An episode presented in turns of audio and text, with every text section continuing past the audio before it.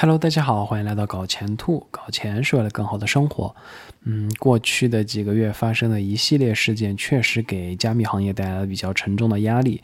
那今天给大家带来 d e p r a d e r 发布的今年第二季度的一个市场状态和用户行为两份报告的一个快速解读。那 DeepRadar 我们在之前聊 NFT 的这个视频中介绍过，它是一个可以收集嗯加密行业各个板块的一个数据排名的一个信息聚合网站。它确实是一个非常好用的工具。那兔子也把它的链接放在了视频的描述栏，大家可以自行去参考研究。嗯，比如说它其他的报告以及资讯。那废话不多说，我们开始今天的内容。先赞后看，好运不断。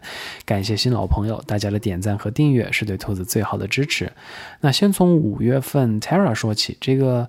嗯，曾经是第二大的 DeFi 生态系统崩溃啊，嗯，三 AC 三箭资本啊，BlockFi、Celsius 就像这个多米诺骨牌一样连环崩，对吧？那 DeFi 也就是去中心化金融，绝对是这个受影响最大的板块。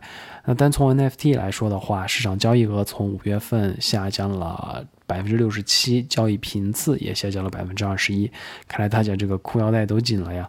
而正因为如此啊，世界各地的这个政策的制定者也开始起草法规法案，来防止未来发生类似的事情呢。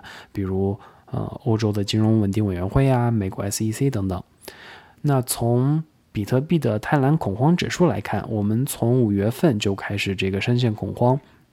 一直到七月底才开始回暖，那这根蓝线对应的是不同活跃地指数，也就是 Unique Active Wallets，以百万为单位的这个技术。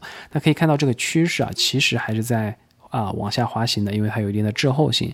我们把价格这个维度也加进来一起看啊，会发现活跃地指数和嗯比特币的价格的这个相关性还是蛮高的，而啊而且彼此会有一定的滞后性。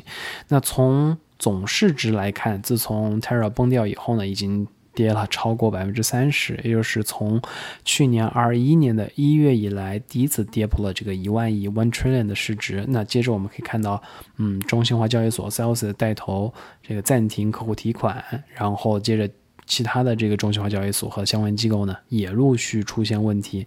其实它再次提醒了我们自己掌控资产的这个重要性，特别是在去中心化的世界，一定要做到零信任。嗯，就比如采取各种安全措施啊，冷钱包等等。那掌握在我们自己手里的，放进自己钱包里的，才算真正是自己的。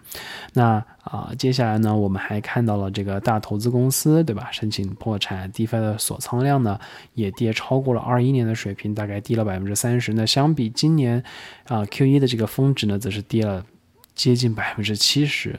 啊，不过以太坊还是龙头老大，而且以这个百分之六十九，这个四十七个 B 点主导了整个市场。那这里的单位都是十亿美金 B 点，嗯。NFT 虽然我们刚开始说从五月份看下降了接近百分之七十，但是看图啊，特别是对比之前这个二一年的数据，其实增量还是有的。这里它其实把这个二一年的 Q 二写成了二二年，也是粗心啊，被我们抓包了。那同时要指出的是啊，之前视频中像兔子介绍的 LooksRare 啊等这些 NFT 交易平台也开始挤压这个 OpenSea 的市场地位。嗯，另外像 Uniswap，他买了这个 Gene，也是一个 NFT 的啊聚合器平台，也要开始进军 NFT 了，那大家可以关注一下。那那记得新闻里也提到了，eBay 收购了这个 Non-Origin，也是要开始买卖 NFT 了。所以从嗯市场来看的话，其实主流市场也开始渐渐接受数字藏品的这个概念了，也是慢慢变热了。那嗯，另外推特上关于这个 Web3 啊，这个元宇宙的这个热度啊，其实虽然有下降，但是。兴趣还是蛮高的。从世界各个国家和区域对 NFT 的态度来看呢，啊，积极的里面，比如说黑山、波斯尼亚。啊，卢森堡它是名列前茅。那消极的有波兰、尼加拉瓜和啊伯利兹。而把 Google 搜索关于 NFT 的这个搜索记录进行一个分析啊，得出了哪些地方或者区域对这个 NFT 最感兴趣呢？第一是这个新加坡，接着是香港，然后是加拿大啊，美国呢则是位于第五位。从监管角度来看，因为安全性越来越受关注吧，所以其实很多很多国家也在等这个欧洲和美国提出具体的建议，明确这个法规范围。毕竟谁也不想这个今天上线一个项目卷了一波钱，明天就跑了，或者说，嗯，今天有个项目可能没啥问题，但是稳定运行了这个一年以后，第二年又被黑了之类的。啊，那么，啊，从市场行为模式方面呢，美国依然是加密货币的这个最大使用国，接着是俄罗斯、印度和英国。年龄方面呢，这个流量的分布变化其实不是特别明显，男女用户呢也是保持了个二八定律的这个分布。啊，设备方面，手机和电脑呢也是各自占一半。那基本上，兔子就把这两篇报告放在一起，跟大家快速过完了。那总结来说啊。嗯，这个季度呢，确实很多事情给这个加密行业带来了财务和信任的这个双重打击。那同时，它也吸引了更多人的目光，包括这个监管的力量。那我们也看到了，呃，在这个行业中各种不负责任的这个机构的做法。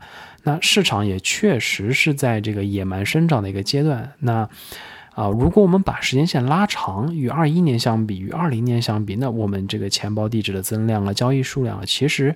并没有太糟糕，对吧？而且啊，同时我们其实也看到了这个主流市场有越来越多的资金进入，嗯，所以我们在谨慎对待未来这个搞钱的同时，我们要有嗯积极乐观的心态去看待市场。那祝我们都搞钱发财。那好了，今天的视频就到这里结束了，非常感谢大家的观看。如果您觉得这期视频对您还有所帮助的话，还请您订阅、点赞小铃铛。我们下一期视频再见，谢谢。